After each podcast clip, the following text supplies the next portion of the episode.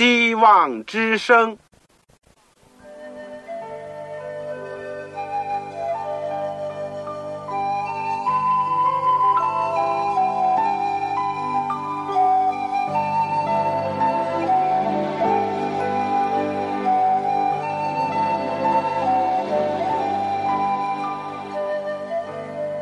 各位听众朋友，各位弟兄姐妹，欢迎您收听信徒培训这个节目。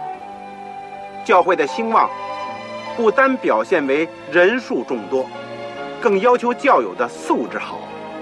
为了使教会真正达到人丁兴旺，又灵性健壮，希望之声特别为广大的信徒制作了信徒培训这个节目，满足主内同工同道的需要。信徒培训由黄牧师主讲，将有多种课程推出，欢迎弟兄姐妹们踊跃参加。下面我们就把节目时间交给黄牧师。各位亲爱的弟兄姐妹、组内的同工同道，你们好，我是旺草。现在基督里面向你们问安。这个，我们上一次在哥罗西书第一章。第一到十一节呢，主要是讲到了上帝的福音，它的性质，以及我们的祷告和祷告的一个目的。我们今天呢，会继续的研究格罗西书第一章，从十二节开始。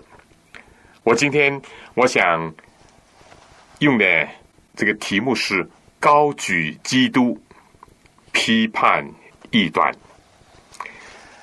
这个是非常重要的一个题目，在今天尤其有它的一个现实的一个意义。让我们在学习圣经和讲解之前，我们一起祷告。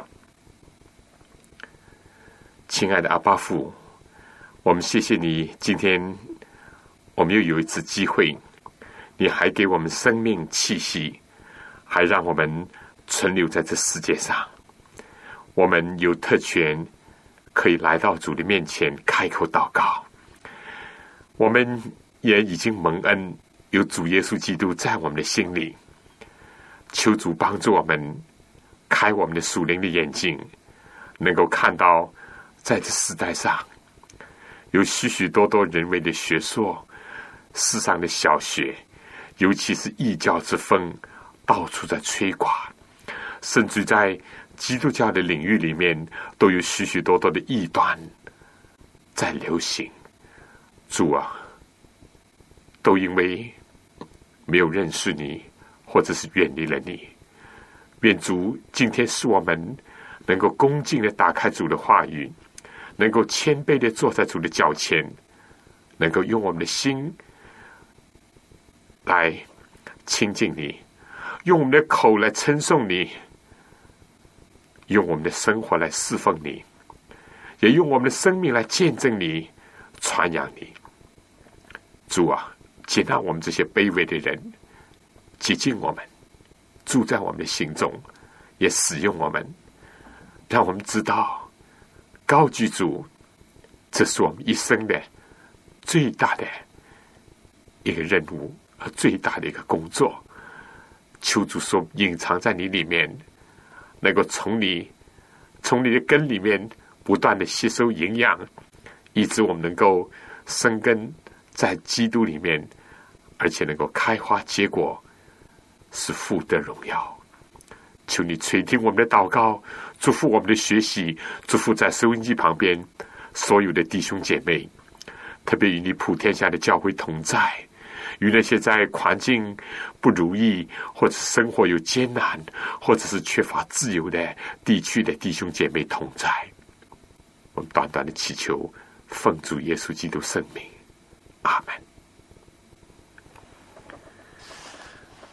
手头有圣经的，请你打开新约圣经，保罗书信当中的格罗西书。这是我们在监狱书信当中所学习的第二卷书，请大家打开十二节。保罗说：“又感谢父，叫我们能与圣徒在光明中同得基业。他救了我们，脱离黑暗的权势，把我们迁到他爱子的国里。我们在爱子里得蒙救赎，罪过得以赦免。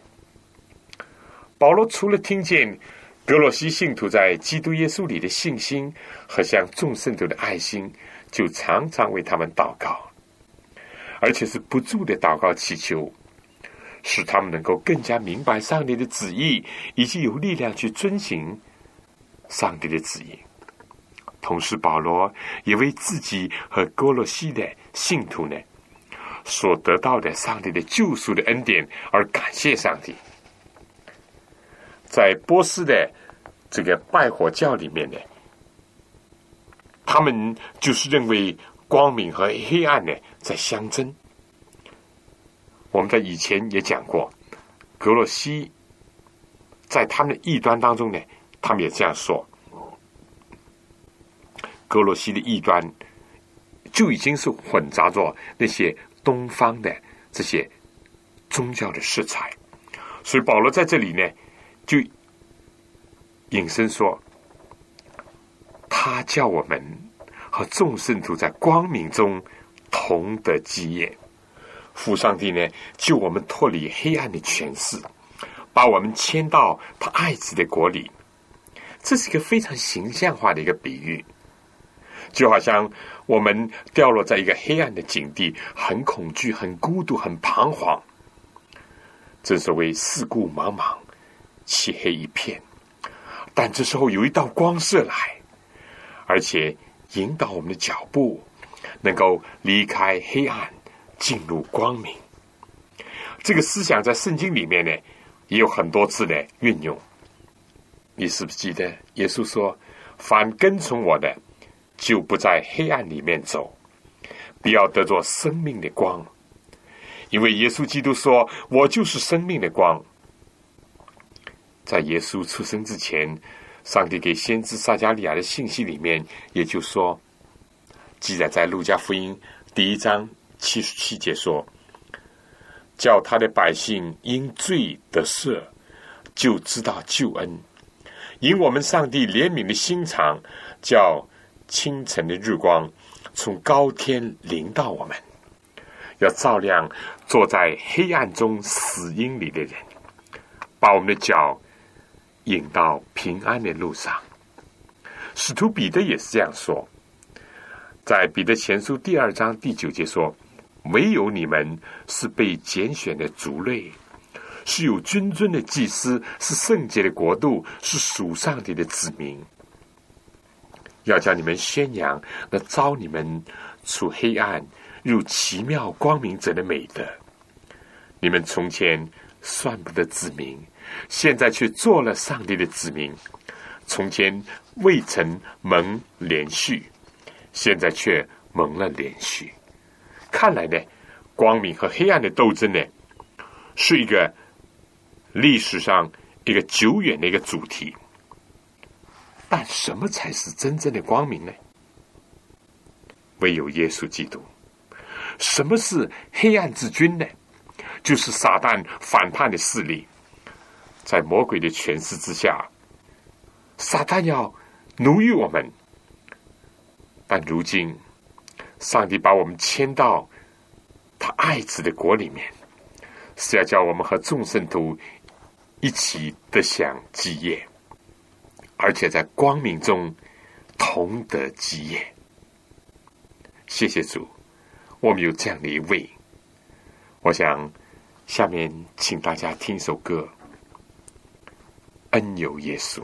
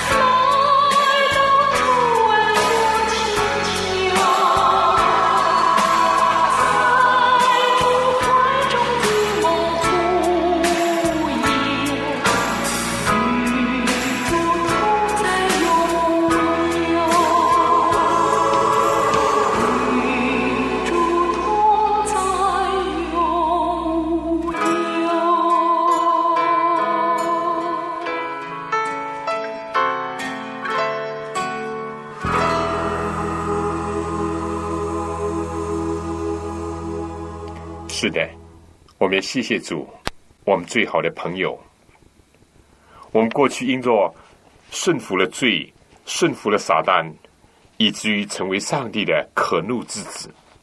但今天因着耶稣基督的救赎，他是上帝的爱子，我们也就得蒙这个恩情，能够回到上帝的面前。我们的罪过也得着赦免，非但罪过得到赦免，而且我们还要得着基业。就像浪子回头一样，非但他的父亲赦免他过去的牵牛过犯，而且重新把戒指戴在他的手上，把衣袍披在他的身上，重新接纳他做儿子，不是故宫，也不再是浪子，而是得到基业的、承受产业的儿子。这里再不是自私的，而是要和众圣徒一起得享的；再不是感觉自己是应得的，而是上帝所赐的；不是在一个暧昧的心灵里面，而是在一个宽阔的光明的心胸当中得享这些福分。今天世界上有些地区比较穷苦，或者是不自由。很多人都想移民，但这只不过世界上人的向往，是不是一定在所到之处就能够得着完全的幸福和自由呢？这还是一个问号。但在这里面，上帝在耶稣基督里，让我们有一次本质上的迁移，就是我们得享好几种福气。第一。是从黑暗到光明，从奴役到自由，从定罪到得赦免，从撒旦的权势下，到在上帝能力的复辟之下，这是何等奇妙的改变啊！我想，凡是知道撒旦奴役的痛苦，凡是知道罪担的沉重，凡是受到奴隶般的对待。凡是在黑暗当中彷徨、恐惧、挣扎当中人，今天上帝在基督耶稣里面已经呼召我们来得着那个巨大的改变。只要我们恳切的求，叫我们肯相信，叫我们愿意悔改。我们做传道人呢，今天自己首先应当经历这种转变。然后呢，要像许许多多在我们周围渴慕光明、渴慕自由、渴慕赦罪平安、渴慕生命有力量的人，向他们传出这个福音来。你说是吗？好，有圣经呢，请继续看第十五节。十五节，爱子。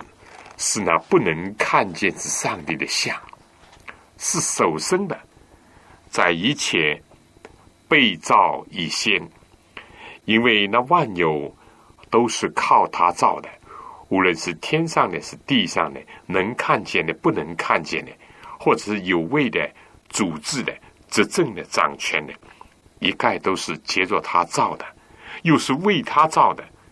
他在万有之先，万有。也靠他而立。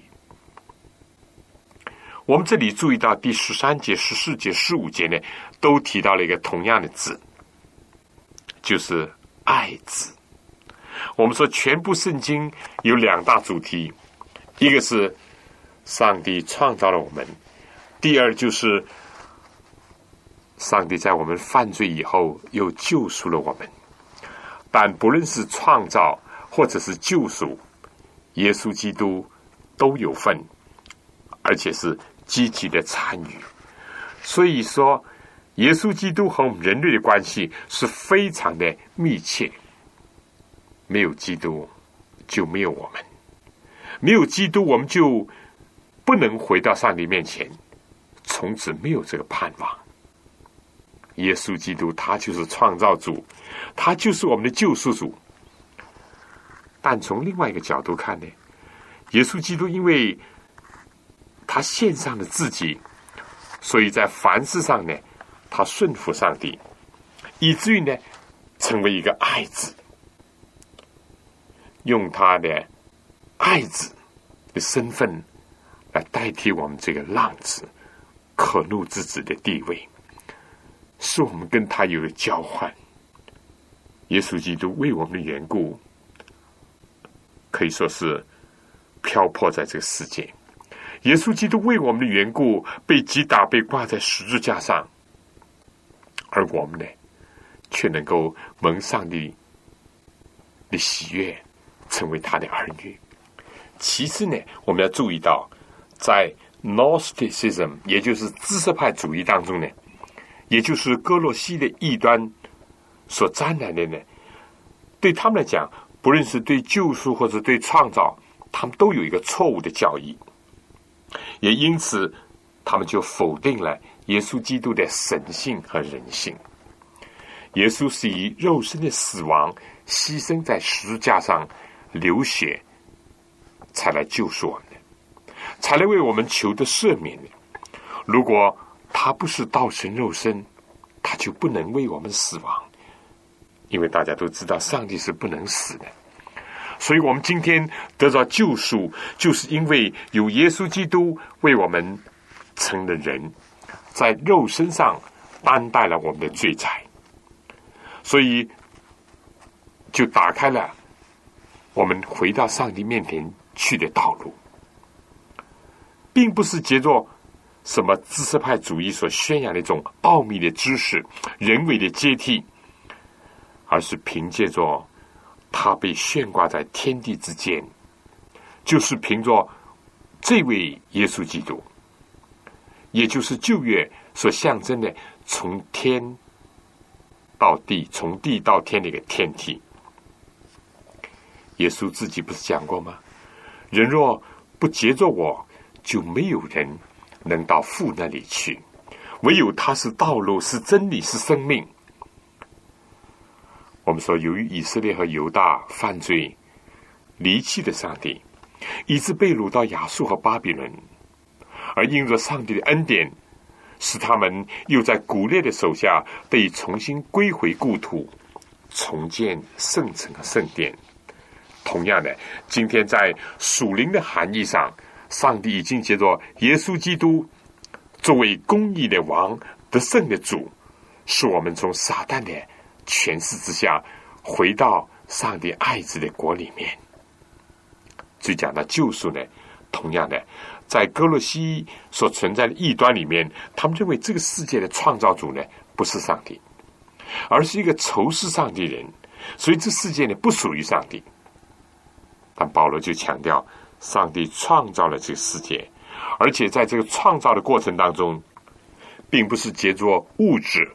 或者是一个所谓敌对的什么放射，而是借着耶稣基督是他的爱子所造的。在知识派主义的异端里面呢，又认为耶稣基督呢不是独一无二的，不是卓越无比的，他只是上帝所发放的许许多多一样这个媒介当中的一个。但保罗就高举耶稣基督，突出他。保罗说。爱只是那不能看见之上帝的像。首先，保罗指出，上帝是人现在所不能看见的，而这样的人呢，是不是要绝望、失望或者是彷徨呢？那也不必，因为他的爱子就是耶稣基督呢，已经把上帝完全的表明出来了，不单单是代表，而且是彰显了出来。这就是为什么耶稣对他的门徒腓力说：“人看见了我，就是看见了父。你怎么说把父献给我们看呢？人本来就是按照上帝形象造的。这里这个像呢，跟形象在希腊文呢都是一个字。可是由于罪，我们已经失落了神的形象，我们已经看不到我们原来的形象是怎么样的。”但谢谢主耶稣基督，他已经来到世界上，非但是表明了天赋上帝，而且告诉了我们我们原来的本相，就说我们的始祖亚当夏娃犯罪之前的本相是怎么样的？我们是向上帝的。我们谢谢主耶稣基督，他这样的启示我们。也正因为这样，他非但不是跟我们远离的敌对的，或者根本对我们是无知的，不是。他对我们是非常亲切的，对我们是很靠近的，而且是非常了解的。我想在我讲第二点意思之前呢，请大家听首歌《罪人的救主》。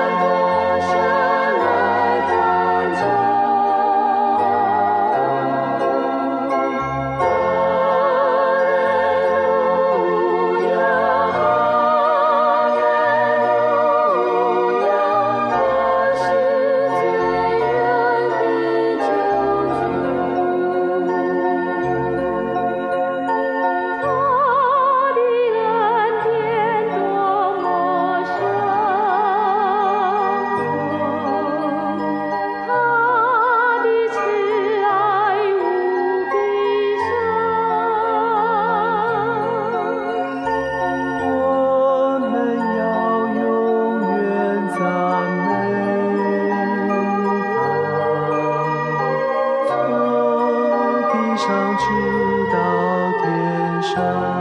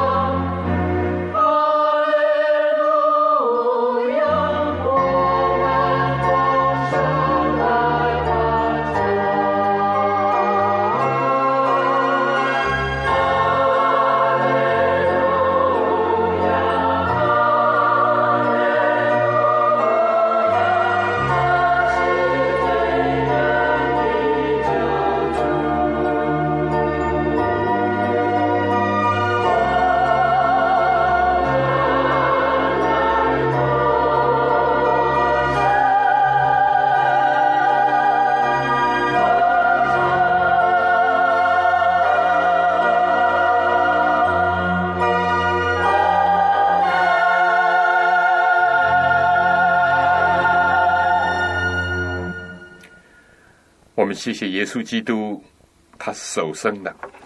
这首生的呢，也是米赛亚的一个称号。我们看诗篇八十九篇第二十七节，就这样讲的。所以，与其讲这个首生的是指着时间概念上的问题，不如说更加是属于一种特别的尊荣，以使耶稣基督是远超乎。一切受造的，他是最有尊贵、最有荣耀的。免得我们误解了这个意思，以为耶稣呢也是被造的。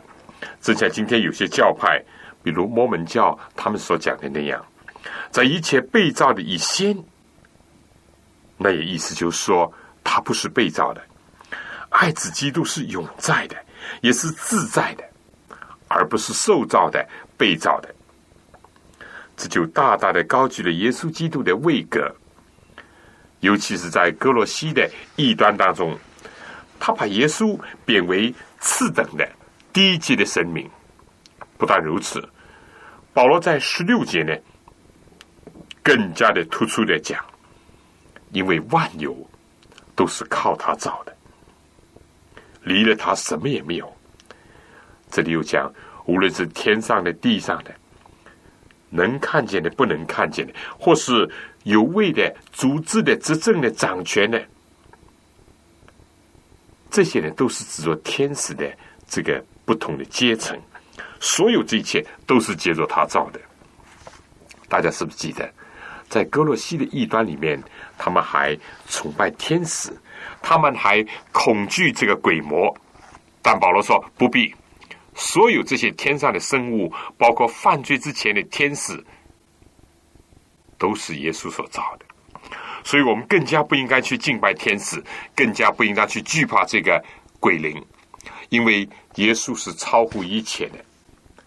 下面保罗又讲，非但是都是他所造的，而且是为他造的。这节经文整个的是在讲什么呢？非但耶稣在一切被造之先，而且。耶稣也是一切受造之物的最终的目标，和上帝创造的一个目的。正像一个父亲是为了他的儿女呢，已经造好了花园、避暑，准备好了一切，那样创造天地，从某个角度来讲，是为着彰显上帝荣耀、智慧、大能，而创造呢？耶稣既是一切万物的起源，他又是万物的终结的目标。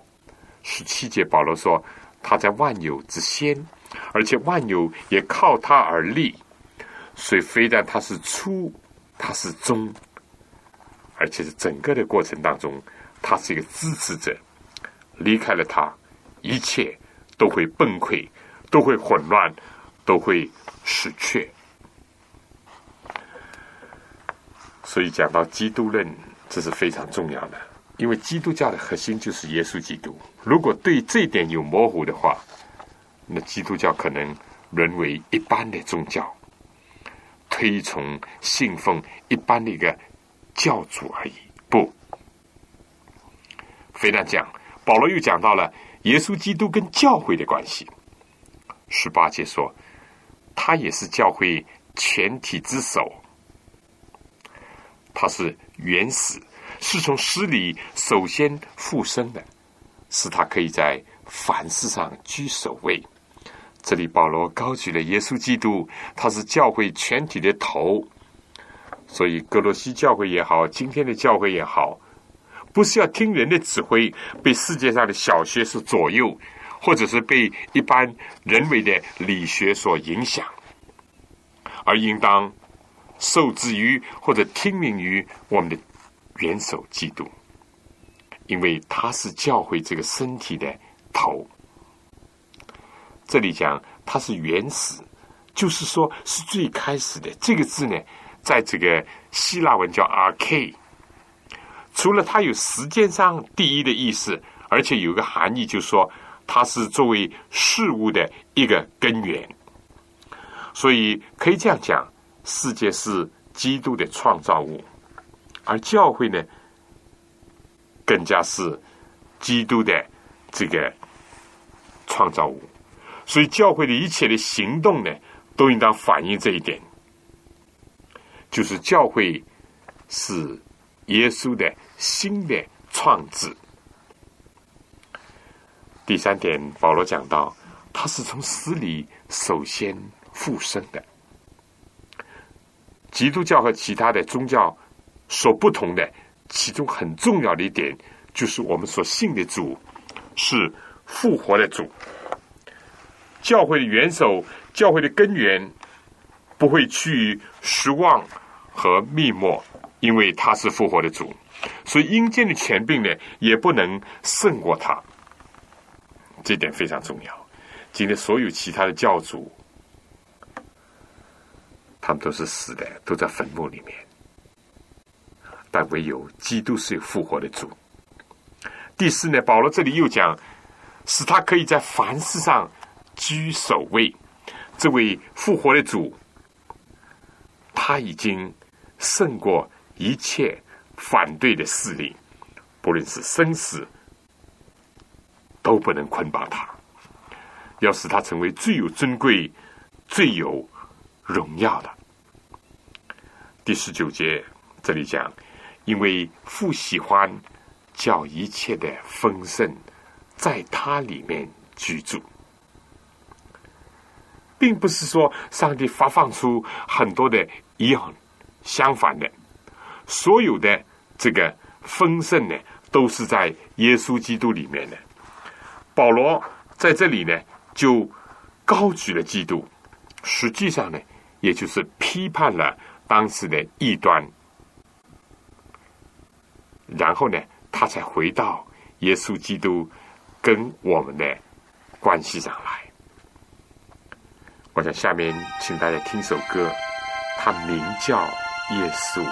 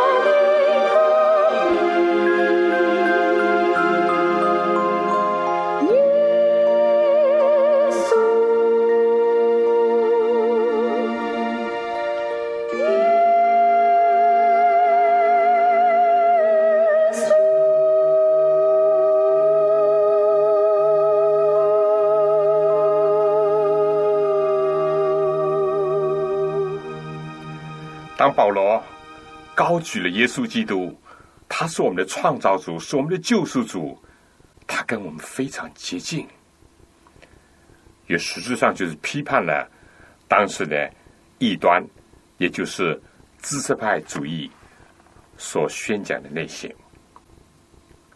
这以后呢，他就回到了耶稣基督跟信徒的关系上来。有圣经的，请打开《格罗西书》第一章第二十节。既然记着他在十字架上所流的血成就了和平，便接着他叫万有，无论是地上的、天上的，都与自己和好了。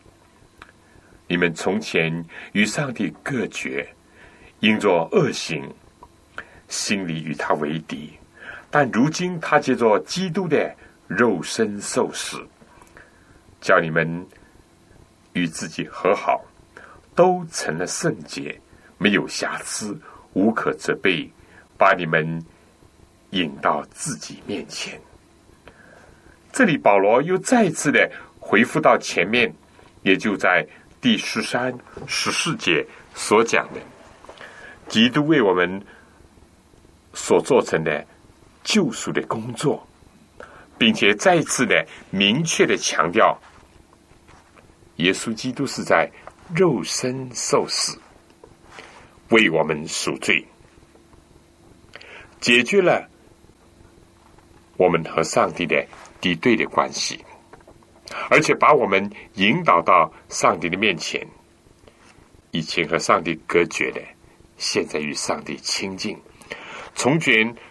和上帝敌对的，现在和上帝和好；从前是犯罪的、污秽的，现在是圣洁的、没有瑕疵的、无可责备的。承认上帝是我们的创造主，当然是重要的信仰当中的一个环节。可惜很遗憾的，今天在世界上有不少地区。他们不相信有上帝，甚至可笑到一个程度，说历史上还没有耶稣这个人，这是很大的一个错误跟欺骗。而单单信仰耶稣基督是创造主，这还不够，不是全面的信仰。实际上，信神的人也很多。这个圣经里面甚至讲，你信上帝是一位吗？魔鬼也信，还不够，更加要信仰接受耶稣基督是我们个人的救主，这才是基督教信仰的一个核心的部分。也唯有在这样的亮光当中来看教会的作用，以及我们作为教会当中一份子和基督的关系呢，才会有。更加牢固的基础和深厚的情谊，他的死换来了我们的生，他承受了与上帝的分离，才使我们与上帝得以亲近。他为我们成为罪，使我们才可以成为圣洁。他到了地上，使我们有一天才能够升到天上。第二十三节说。只要你们在所信的道上恒心，根基稳固，坚定不移，不知被引动，失去福音的盼望。这里面呢，又告诉我们一个，不是什么一次相信就永远得救了，或者是说啊，信了信了就口头信信就可以，不是一个人一时的信是不够的，需要一直的信。一个人经验的得救是不应当满足的，应当要一直的住在主里面。所以保罗在这里劝勉人，要在所信的道上恒心，要根基稳固。一种肤浅的基督徒经验，或者是一种一时冲动的感受，都是不能够在考验之日。或在试探的时候呢，能够对我们的信仰有什么帮助？尤其我们回想到在哥罗西的信徒和教会，他们在异端的引诱搅扰之下，说上帝又是跟人很远的啦，或者说这个世界的物质是罪的啦，或者是基督因为他带着肉体呢，就不可能是上帝了。如果是上帝的话，那他就不可能真正的带着人的身体。所有这些都在搅扰着人。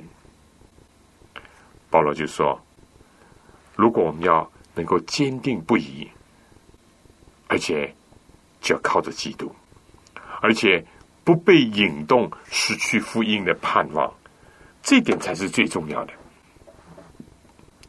我想。今天引动我们的，或者不一定是格罗西斯的异端，更可能是其他方面。当然，我不否认，今天在基督教里面，在宗教界里面有很多的论调，很多的学说，有很多的异端。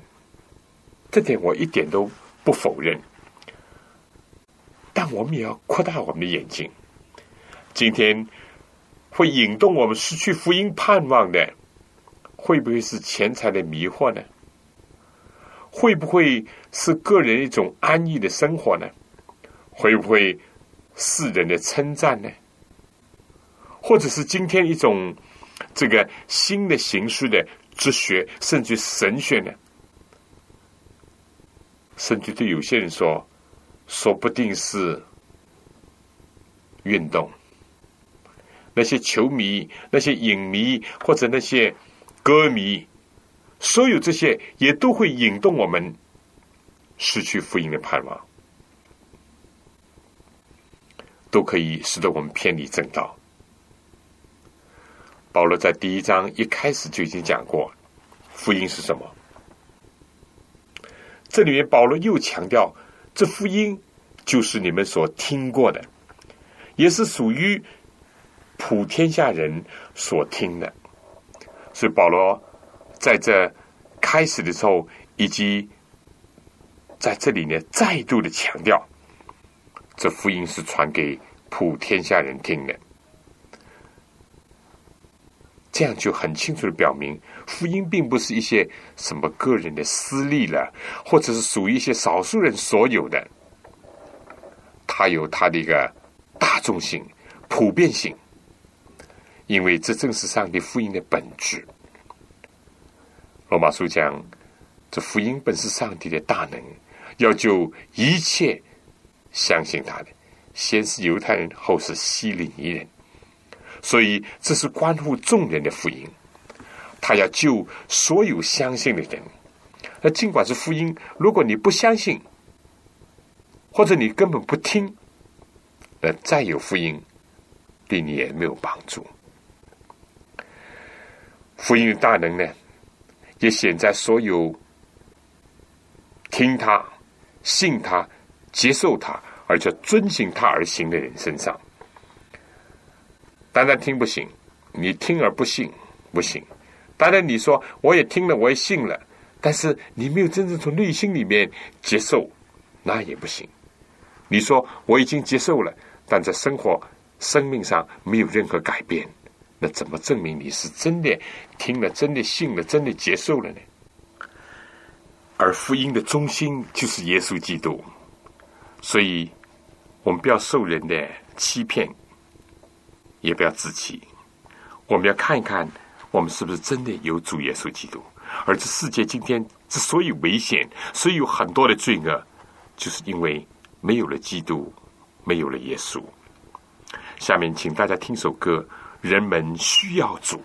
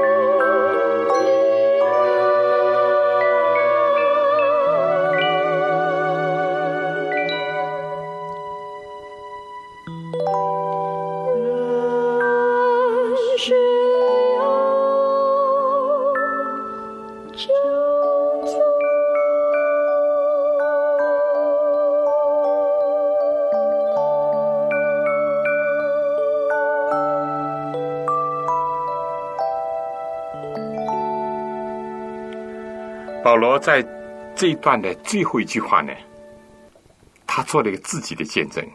他说：“我保罗也做了这福音的指示。”所以这里面很清楚的看到，保罗虽然在监狱里面，但他并不以福音为耻，而且几乎在与世与人隔绝的状态下，他还是念念不忘他所有的责任，以及上天对他的托付。弟兄姐妹，使徒保罗。离开我们已经一千九百多年了，但是他的音容、他的气概留存，他传福音的心智还在，这对我们今天是一个多大的鼓励呀！环境可以改变，他可以出生在失去自由的监狱当中，他说：“我还是为福音。”做了一个指示。那么福音的核心是什么呢？就是耶稣基督。保罗以前是为他自己祖宗的遗传，为犹太教而努力。他在大马士见到了耶稣，他知道他所逼迫的那位是不应当受逼迫的，他所侮辱的那位是不应当侮辱的。相反，是值得他爱，值得他侍奉，值得他用他的生命去做奉献的。所以，任何偏离耶稣基督的，也就是偏离了福音；任何高举人，就是贬低了基督。